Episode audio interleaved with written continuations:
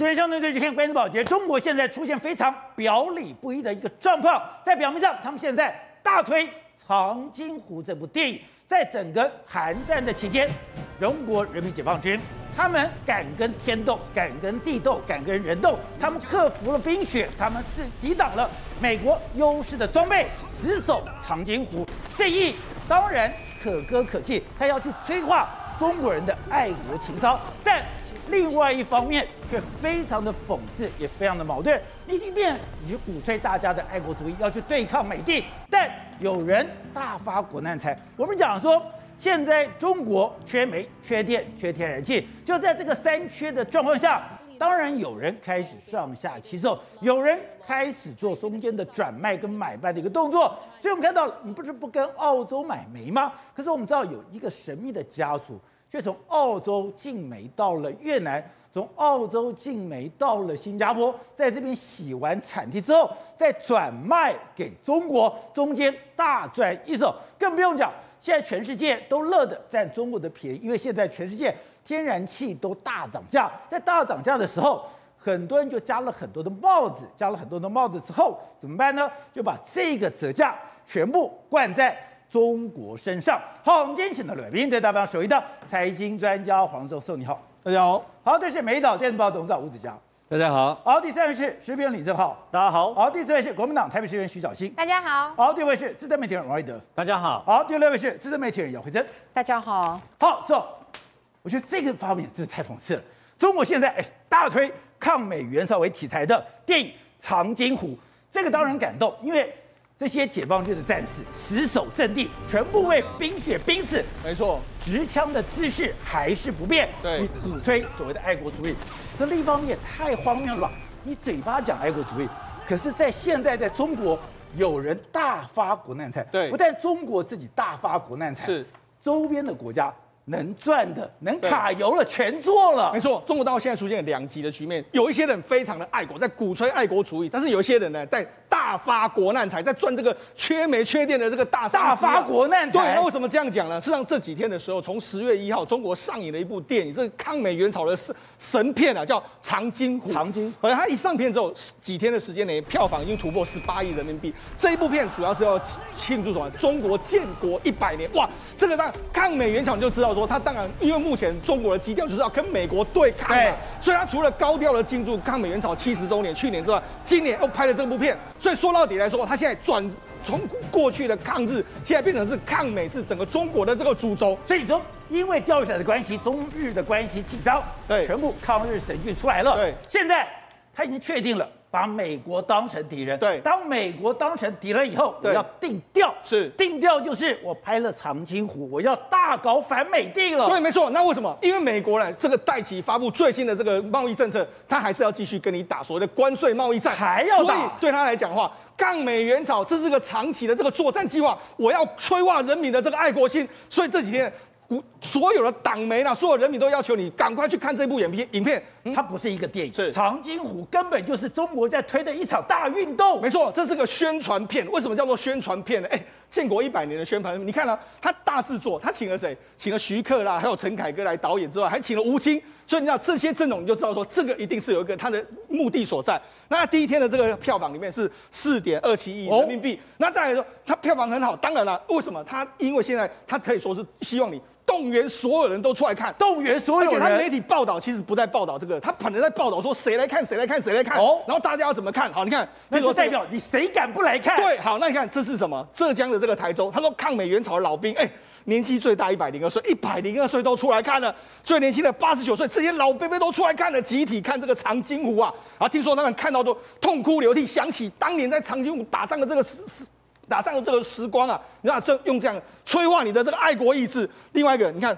大家给我出来看就对了。你看山东博资省的哎博资哎淄博省的这样党委、人大、政府还有政协纪委，全部都给我出来看。还不止这样，还是说党媒党媒也开始了。你看中国共产党的新闻网里面跟你讲啦，就是说这这部片呢展现了爱国情操，还有党对党和人民无比的忠诚，生动的诠释了伟大的抗美援朝精神。所以就是抗美援朝精神嘛。那你看。当时就说，哎，长津湖战役为什么能够能够获胜？因为有这个顽英勇顽强、不畏牺牲的战斗精神嘛，这个这才是他真正要宣扬的东西嘛。另外一个，除了这个之外，他还要再继续的催化，包括说港、香港啦，或者说港澳，甚至台湾都是这样想。你看票票房的第一天的五亿的时候，你看。港港先哭了，看到哭了。我我真的不知道他们知不知道这段历史。另外一个，你看陆媒还说，台湾女生看了这个片还哭了。她说一定要解放台湾，所以搞到目前为止，还找了一个台湾女生一定要解放台湾。对，搞到目前为止来说，你可以发现到说，它其实已经不是影片本身，而是他要讲的是后面那个抗美援朝的精神。习近平希望把它催化出来，所以。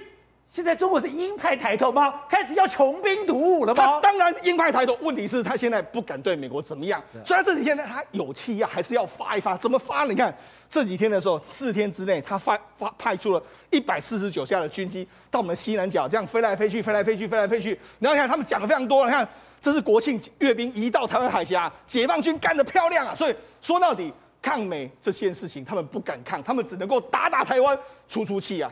好，那刚刚讲到的。现在你一方面你讲的是爱国主义，对，可是一方面你又缺电，你又缺煤，你又缺油，还有缺天然气。这个时刻你就发现，大家开始发中国的国难财。没错，因为你现在中国大陆缺煤缺电的时候怎么样？你们现在开始好像过去的有一些坚持，完全都放弃。比如说我们之前不是讲吗？之前北京在跟这个澳洲在打贸易战的时候，不是很多煤船运到这个外海之后，还有去，停住，不能来，就不能来之后，很多人停了九个月、十个月都没办法去，对。就最近被他说什么？哎，我们停在那边的船呢，好像他们的吃水的位置都不太一样。本来以前可能沉在水里面的有五公尺，现在变得比较少了。也就是说，它上面的这个这个煤矿已经有卸货的这个迹象，载重变轻了。对，没错。那就是说这几个月来说，应该有四四十五万公吨的话被卸。然后另外另外一个报道就说，有九艘五月有五艘在外面等待的澳洲货船，一共卸下了三十八点三万吨的煤。所以那其实呢，它表面上。他没有要跟你这个恢复买煤，但是你停在外海的，他现在慢慢让你进来卸货，进来让你卸货。另外，除了这个之外，你看还有更更尴尬。他说：“哎、欸，我不跟澳洲买煤，但是我跟澳洲买天然气。那澳洲的天然气来说，现在最大的买方变成是中国，他已经超越过日本。所以你看，他表面上不跟澳洲继续这个往来，但是他还是实实际上为了他的需求，还是买的非常多。甚至还有什么？”因为印度，因为之前不是有那个停在海外的煤吗？对，没有人要接手，说印度就说来你来，就那当时印度是用每吨大概十二到十五块折价马上买回来。对，就保证，你现在是现在中国大陆要去买的时候，一吨已经涨到一百五、一百六，所以涨了大概约莫十倍。当初印度是低价吃，就你现在是高价去买，就变成是一个这个。你说印度去买那些煤，一一吨折价十二到十五，他们也就是十二到十五块买下是。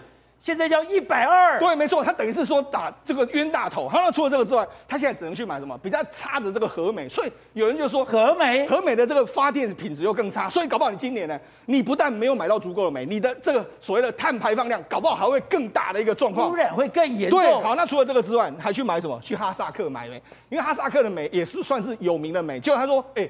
因为哈萨克如果真的要运到这个杭州的这个地方啊，他如果透过陆运运得太慢，他现在用什么？用海运。哎，海运要绕一大圈呢，要从这个里海这个地方绕出来，绕过这个苏伊士运河，这样来到台来到中国，这一趟来说也是花很多钱。但是告诉你，就是他们现在是不计代价的高价在抢所有的煤矿跟天然气。好，那这时候就传出了一个故事。我们最近不是讲说，澳洲的煤跑到了越南，在越南洗完产地之后，就进到了中国，搞了半天是。有一个中国的神秘力量、神秘家族在中间做这个买办，而且不只是一个神秘家族，现在是各国还有全中国大陆很多民众都这样搞。为什么？你看，连日本都知道，日本的这个东京电器，还有日本的九州电力，他们最近在做什么？他们最近呢，把他们，因为他们明年二月过后了，他们很多煤、很多这个天然气已经不要用了，他们现在把这些天然气卖给中国。那卖给中国之后，那你知道他说什么？他说我光是十月跟十一月的获利，燃卖这些所有燃料获利，每个货柜可以高达七千五百万到八千五百万美金，这是一个非常大的天文数字。赚这么多，他等于是说靠这个中间赚了一手，因为他们都是。订很长远的约嘛，是低价的约，他现在把它高价的转卖给中国大陆，因为中国大陆是冤大头，现在你要高价去买，所以完全卖。你看中国，哎，日本的两家公司是赚了饱饱的一个状况。那当然不止这两家，那因为现在中国，因为为什么会出现这样的局面？因为中国下了一个死命令，现在中国大陆的中他们的国资委跟所有包括中海油、三中海油、中石化、中石油，还有包括说所有的公司，他下一个命令就是说，你要给我高价的抢煤都没有关系，哦、也就是说你要确保煤矿供应或是天然气供应无虞。所以这个命令下来是不计代价。这个命令下来之后，宝杰，大家完全都看看翻新开心透了。为什么？因为为什么？因为过去一段时间为什么过为什么这大家都会上下其手？其实你刚才讲了高价去买回来，这中国大陆全部都存在。过去中海油、中石化、中石油里面全部大家都是这样搞，所以这也是为什么习近平要去整顿那些人嘛。电力帮他全部还有什么内蒙古啦，还有什么他没他有什么煤管票？因为大家过去都是这样搞，你都是你用赚这个价差，都是赚差价，不然周永康哪来的几百亿美金的这个身价？那个所谓山西帮、煤矿帮哪来那么多身价？过去都是这样，习近平就打死你就说不准这样，你要全部给我列管，列管之后我要求你价格是多少，全部都给我报得清清楚楚。但是现在国资委下一个命令不一样哦，他要求的是你要确保煤炭跟所谓天然气供气无虞，它不是要你价格，所以现在这些人全部都开始高价去抢啊。中海油他说，哎，我要就是确定的价格，所以为什么会有这个报道？尽管这个天然气、液化天然气创新高，中国买家还继续在买，因为他们现在已经完全不计价格去买。不计价格去买的时候呢，因为我只要确保这个，你我哪知道买多少钱？对，反正我是高价抢嘛。那中高价抢之后，中间很多价差可以赚嘛，大家全部都在这里面上下其手嘛，所以这变成是开了一个方便大门之后，一堆人准备在这个时候大赚国难财。或者这一期财讯的报道是，拜登上来其实不是拜登，从川普开始，我就要有美国制造，而这个美国制造影响到了台湾，台湾。去年一年，我们投资了美国四十二亿，将近就千亿的台币，就代表这个供应链已经真的慢慢从中国。转到美国去了吗？是，呃，川普跟拜登一个美国制造政策率先响应的，竟然是台湾厂商。哦、而且呢，以前这其实是一个很大的转变，尤其是以前台湾会到美国投资的，通常是以传产产业为主，像台塑集团最早在一九九零年去，两千年之后呢，像是远东纺织，还有一些大成钢铁之类的也都过去了，然后甚至连一些轮胎厂商现在也陆续两千年之后陆续过去。但是您刚刚提到的美国制造这一次进。竟然连电子产业都过去，以去年来讲，四十二亿里面投资啊，美国最高八十三趴占比的，竟然就是电子厂。是。那我们知道，我们台湾之前到中国投资的时候，第一波抢滩的也是传统产业，到后来两千年之后。抢滩的就变成红海这一些电子产业，所以当你的传统产业上去了，连最后一个拼图里面的电子产业都布局了，就代表台湾的这个供应链真的已经转向。有种台湾去投资美国是全面性的，等于是全面性的，尤其是在台积电已经宣布说他们要率先去亚利桑那州投资之后，夯不啷当上下游所带上去的投资高高达大概有十件，目前已经公布的包括长春。这些呃，它非常重要的一个供应商之一。然后呢，还有像红海，还有像金宝这个部分，其实金宝之前就已经有在美国投资，但他现在所宣布的是要加码在那部分，尤其是连印第安纳州这个部分都可能要加码。那另外，其实在之前呢，像和大，像那一些上银这个部分，也都是原本有投资，但投资金额都不高。但现在连汽车，因为看好未来电动车在美国发展的。市场潜力，所以现在他们也说也过去了，也都过去了，而且呢，他们甚至说我们跟特斯拉是一个合作伙伴关系，所以想以合作说啊，我们是因为客户要求，所以我们必须加码在德州的布局，所以你就会发现说。以前的状况是各个厂商自己去寻找投资机会，但这一次不一样。这一次很大的原因就是响应这个美国政府的美国制造政策，他们丢出了一点二兆美金的一个一点二兆美金一个基础的一个市场大饼，再加上他们在投资方面有非常多的那个税负上给你的优惠跟减免，所以他们认为在这个机会你必须要先卡到那个市场，你卡到市场之后，你才能进一步的。去抢食这个美国市场的大饼，这就是一个非常不一样的氛围。反正我们知道很多事情就叫 I'm like taking。现在虽然大家都有投资，在中国大陆造成了一些损失，缺电、缺煤、缺油，结果很多生产没有办法顺利。可是没有关系，对，所以以台塑为例，在中国我没有办法生产的，或者是我的损失，居然一个美国全部 cover 回来了。是，你知道今年南亚的一个获利，呃，在今年尤其是第二季、第三季的时候，甚至是逐月创新高。逐月创新高。对，那为什么？主要就是南亚美国厂贡献非常大的一个获利贡献度啊。那这个南亚美国厂主其实也是生产这一些呃塑胶纺织原料的上游，像 EG 啊这些。但是你知道它卡到一个非常好时机点，就是今年因为那个奥斯呃德州那部分大风。雪吗？当其他厂在恢复的时间要很久情况之下，它可以迅速恢复供应，然后在那时候，整个哦亚呃那个亚洲跟美国这部分的原料都稀缺情况之下，它可以如期生产，它可以一样把这个货出去，所以它赚到那个时机非常重要的。然后现在为什么现在持续呃以台塑集团来讲，他们在加码在美国投资，他们看到了什么？最重要一件事情，他看到能源的稳定以及便。便宜的能源这件事情，能源稳定，这个是目前为止在那个亚呃在那个宁波厂区所没有办法所弥补的，因为我们知道现在中国缺电问题非常严重。虽然宁波厂区并没有被这一次限电到，但他们认为，如果未来三到五年中国都是呈现于你买煤炭买不到，你三不五时都说缺电状况之下，这对尤其是这种二十四小时的一贯化生产工厂，你不能随便停下来，你一停下来，它跟晶片厂一样。一停下来都是重大的损失。在这种情况之下，很早以前台塑集团就在美国那边投资布局，但是他们后来发现说，美国有一个非常大的优点，就是它市场非常庞大，而且人均消费非常高。所以他们后来在那个这几年之后陆续加码，他们整个德州园区部分的投资已经增加，增加到没有办法增加，他们再把触角拉到路易斯安那州，他甚至一口气说要在路易斯安那。洲投资一百亿美金，这一百亿美金可是比当时红海讲的还要多。但红海后来破局没有做，但台塑集团目前为止，那个路易斯安那州的东西，因为最近那个钢铁价格的飙涨，对他们投资有一产生一些相当性的负担，所以他们可能有 pending 往后挪。不过，光从你看到说，石化厂已经过去了，汽车相关的零组件厂商已经过去了。董事长，中美之间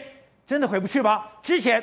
我要把日本当成敌人，不但有抗日神剧，现在抗美神剧就代表这个已经定调了，非常严重了，非常严重的抗争要开始了。中美之间绝对不可不可能回去，未来二十年没有和平空间。未来二十年一定是这样干到底的嘛？因为供应链刚刚谈过了，全部分开了嘛，就是整个要全面作战了。对，要从经济的战争开始到军事的这个，包括现在的军事记忆的回忆。他拍这个这部戏哈。这部戏是非常有意思的，这部戏是从来过去七十年没有拍过的片子，《长津湖》从来没被拍过，没有人拍过。上次我们的印象中都是上甘岭这种东西，啊，它有很多，它中国伟大的这个是中国中国志愿军在在在在这个在这个在在这个抗美援朝中的这个表现。那这个剧里面，这里面其实在美国这个讲起来这非常有意思，因为美国这个有一个美美国的第十军呢，啊，联合国的是联合国部队第十军，对，有三万部队。但这个根据中国官方讲的，他们的部队是六万七千人部队，所以这是有共军啊，这解放军是有优势，人是优势。他整个下去的又是奇袭，但因为这个美军的防守线总共六百多公里啊，六百多公里很长一个防守线，对，所以所以其实是分散开的，而是美军最优秀的陆战队第一师啊，非常优秀的一个部队，所以这个部队非常好，他就想要把它切断，然后反包围，把它整个把它歼灭掉。所以他的计划歼灭陆战队第一师，整个整个军团要把它歼灭掉。那陆战队第一师是最精精锐部队嘛？所以呢，我们期间刚刚也聊了一下，他是华东的部队调到北方来。对，听说这个部队原来要打台湾，本来要打台湾的，要打台湾，结果穿的是春天的装春春衣嘛，根本没有准备的装备整补好，在沈阳整补好就直接上战场。结果这一个晚上，北韩从来没有那么冷过，几十年来最冷的一次。晚上的温度从白天到晚上降到零下五十度，所以冻死的人一大堆，冻死总共两万多个人是是伤是是是是伤员，受伤两万多个人哦，不是那那战死的另外有两万多个人了，所以在这个部队里面，他搞的关于四五万人是在这边损失四五万人，就美军只有七八千人走掉了，所以在这个战争里面，没这这共产党不愿意谈这个事情。那这次不知道怎么搞的，突然间花大钱，听说是马云投资的，来拍这个戏，拍这个戏的时候拍的大家 整个就变得很悲愤起来了。那当然悲愤起来有一个积极目标嘛，是。他现在干什么？就是立刻现在这个阶段就要面对中美贸易谈判嘛，所以态度很清楚啊，他是动员全中国的民众啊，对抗美国，哎，对抗美国，而且不致伤亡，不计伤亡。对，所以他不会妥协了嘛，跟你摆明了嘛，这是习近平的最常用的一句话嘛，狭路相逢嘛，勇者胜，勇者胜，跟你干到底了。好，对的，是。其实，在台湾内部也有一些投降的气氛，但是你如果去了解国共的内战，了解当时的韩战。这部戏，也就是这个韩战，它这说明什么？你当时降将的悲哀，降兵的悲哀，因为当时很多国民党的部队投降给共军以后，去哪了？去北韩，去韩国当炮灰了。对，没错。那么抗美援朝啊，一直被中共美化，所以他们说啊，这是朝呃朝鲜人民志愿军呐、啊。那么志愿军的意思，不是应该自己愿意去的吗？总共这个所谓的志愿军呐、啊，那么根据中共自己透露。那么打哈打这个抗美援朝，出动了两百九十七万的这个志愿军，但你知道有多少是来自于以他们所俘虏或者是便捷投共的国军吗？多少？七成以上，七成以上。是来自于他们俘虏的啊，或者是便捷投供给他们的，包括将领、军官、士官跟这些阿兵哥啊。你说打韩战，没错，有七成原来是国民党的部队，而且那么陆军官校，也就是黄埔军校的二十二跟二十三期啊，那么被中共俘虏的这些人啊，那他们呢，那么是准军官，所以呢，他们当时被啊这个被他们解放了以后呢，派去修这个成渝铁路嘛，是，但是中共始终不信任他们，怕他们会造反。所以呢，最好的办法是怎么办？与其有后顾之忧，不如把你们全部送上朝鲜战场去。那送上去以后干什么？哎，送上去以后呢，各位，人海战术就是这样来的。人海战术，因为死的都是这些被俘或是投降的。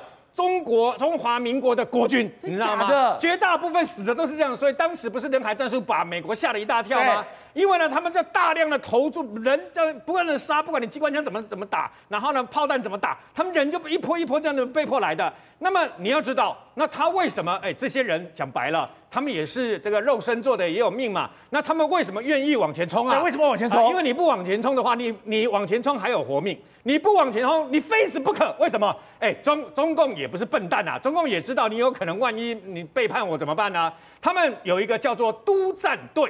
督战队是干什么用的？在抗美援朝的这个等于说现场里面，督战队就是坐在后面，拿起枪，然后呢，你们这些人如果敢后退的话，不要不要不要，全部给打死，你知道吗？所以你只能往前冲啊！那你要往前冲了，后面也有机关枪，对，没有错。所以你只能往前冲，否则就就地就枪决了，就地就把你制裁掉嘛。所以这些人只好往前冲，冲了以后呢，要死不死。刚刚董事长有讲嘛，又遇到朝鲜五十年来最寒冷的冬天呐、啊，那个温度低到零下，平均都定在零下三十度以下。然后呢，紧接而来。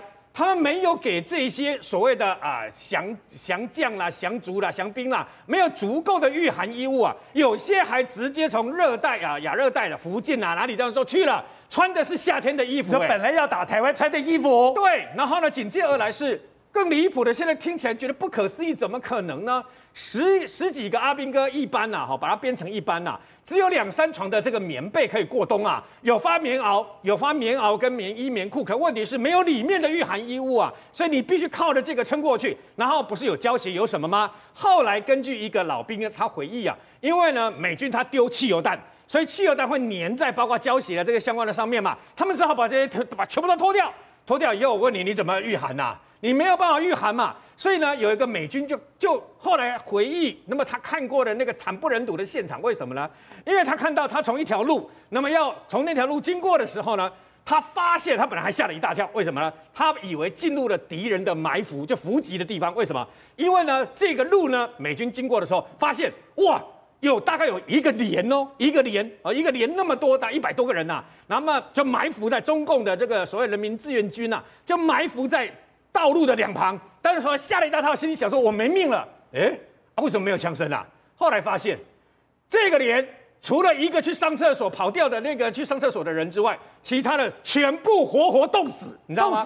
全部冻死。所以后来就是因为死的很多都是哦，这个国民党当时的国军，然后呢，后来呀、啊，那么刚好呢，在一次的这个撤退的过程当中啊，被美军把后路给这个这个拦住了以后，这些人投降。投降了又变成战俘啊。他们被俘了以后，勇敢的拒绝回台湾，然后要回中国去嘛。对，有史以来最惨的一批战俘啊。为什么呢？七千一百一十个人坚决要回他们心目中的祖国，那么回去，结果他们所得到的是政治迫害、开除党籍，然后呢，把他们打入所谓的叛徒，然后认为他们背背叛国家，然后最后的结果还判刑，不是劳改就是坐牢八年，然后最后有一个术语，当时形容这七千一百一十个人的这个状况：家门难入，然后呢，包括学校难进，然后呢，就业难寻。婚姻难成，四难，最后这些人黯然神伤的，那么度过他们的余年。到底他们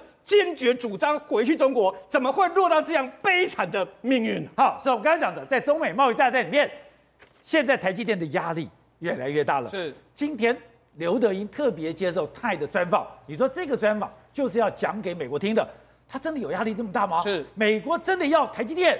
把所有的机密资料都给交出来吗？没错，这个刘德音董事长很少接受媒体的专访，他接受了美国《时代》杂志的这个专访，里面来说讲了非常多台积电所有的这个内幕。那为什么他要讲这个内幕呢？如果你仔细看他的所有的发言的状况，他其实是在回应雷蒙多。雷蒙多他们的商务部长前几天不是出来指责相关的这个晶片厂商？你看我们现在讲，他说什么？限期四十五天之内要公开所有半导体供应链的相关的数据嘛，包括你的晶晶片的库存、订单、销售记录等等数据嘛。他说我们会想。办法让你交出来。另外一个，他说：“他说，哎、欸，我花了那么多精神，我有五百亿美金的这个补贴半半导体，我花了这么多精神啊，所以他等于是用棒子跟胡萝卜要你交出来。好，那这一次我们为什么说这个？我们台积电在回应他，因为当时他就讲，所以他真的要台积电交出晶片库存订单跟销售记录。当然了，因为他当初就说五月的时候，有人跟我保证说不会有这个，不会接下来不会有所谓供应链的问题。那五月到底谁去跟他开会嘛？”当然他没有说名字，但是大家都知道你在讲的就是台积电嘛，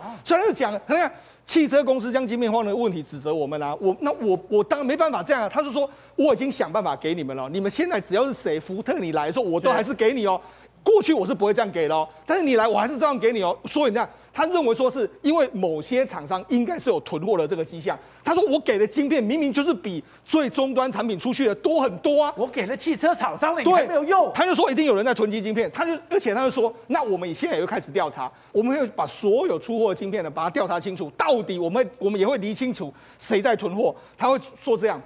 然后而且他还说了，我们为了你做这些事情，我们把过去的一些可能比较没有那么重要的订单，我已经把它排除掉。他说过去我们都不会这样做，我们不会刻意去排除这些订单，而且他他的数据讲到，他的 MCU 光是今年的这个成长度是百分之六十，也就是说对比去去年的时候，他已经多多多生产了百分之六十哦。所以他是卯足全力在生产，所以呢，他驳斥雷蒙多，你可能你认为说我台积电在囤，我台积电是造成整个晶片缺货状况，他驳斥你，你怀疑我供货不全，对，可是我说我供货该供货的供货了，对，好，所以有人在囤货，对，所以他驳斥你。好，第二点是什么？因为雷蒙多说了一个五百亿这个半导体，他好像言下之意就是说，如果你要的话，我可以补助你了。好，他直接讲什么？他直接跟你说，哎、欸。我们去美国盖厂是因为政治的推力，他直接就讲得非常清楚。他说我我投资一百二十亿元，但是我的盖厂成本超乎我的预期，超乎我的预期的时候，我三年砸三千亿啊，砸一千亿美金可能都还不够。所以他讲的言下之意就是说，我的设厂其实我去的时候呢，我已经言下我已经真的是这个花了非常高的成本，不是你雷蒙多说我要给你补贴这样的状况。所以他言下之意，他有在驳斥驳斥雷蒙多，所以他等于是用。他的这个记者用这个所谓时代专访的这个状况来跟雷蒙多来隔空喊话，那就表明说台积电不可能交出这些资料了。以站在客户的立场来说，当然不愿意。为什么？因为台积电会面临到不只是客户会会质疑他嘛。AMD 就说：“哎、欸，你干嘛泄露我的资料？Intel 说你干嘛泄露我的资料？所以他当然会面临到两面夹杀的这个局面。那那这一次台积电其实很少见哦，因为他破天荒让《时代》杂志进去拍这个拍照、哦。你看他包包括说像吴成义的这个照片，他都弄出来。他说进去这个吴成义，你要哎进去这个这个工厂里面，你要换吴成一、吴成靴，还要戴上口罩。说这是台积电第一次公开让人家拍摄，对，然后进入到无尘室，甚至连机台他们准备哎。”这个机台以前不能拍，因为为什么？因为这是他的机台摆设是他的机密，他还让你摆设是机密，当然是机密，他还让你摆设，他还来帮你拍照。你看这个是一个什么？他传送的，他要把它取出来这样一个状况，然后他还让你拍这个晶圆。哎，他等于这一次把很多的这个里面内部的这些东西让时代杂志去拍，所以他诚意十足。他同时还跟你说，哎。你不要以为这个晶片很快就会生产出来。他说我从什么十颗到怎么测试要六到八周，所以你指责我说你请你把所有半导体，它本身生产就需要六到八周的这个时间，你要也要把它算进去。所以等于是他透过这一次的专访，很明白的告诉嗯告告诉美国，还有告诉全世界，台积电的立场是什么。但是只是说现在接下来就是看雷蒙多怎么想啊。他如果还是要你交的话，你还是只能够乖乖的把资料给交出来。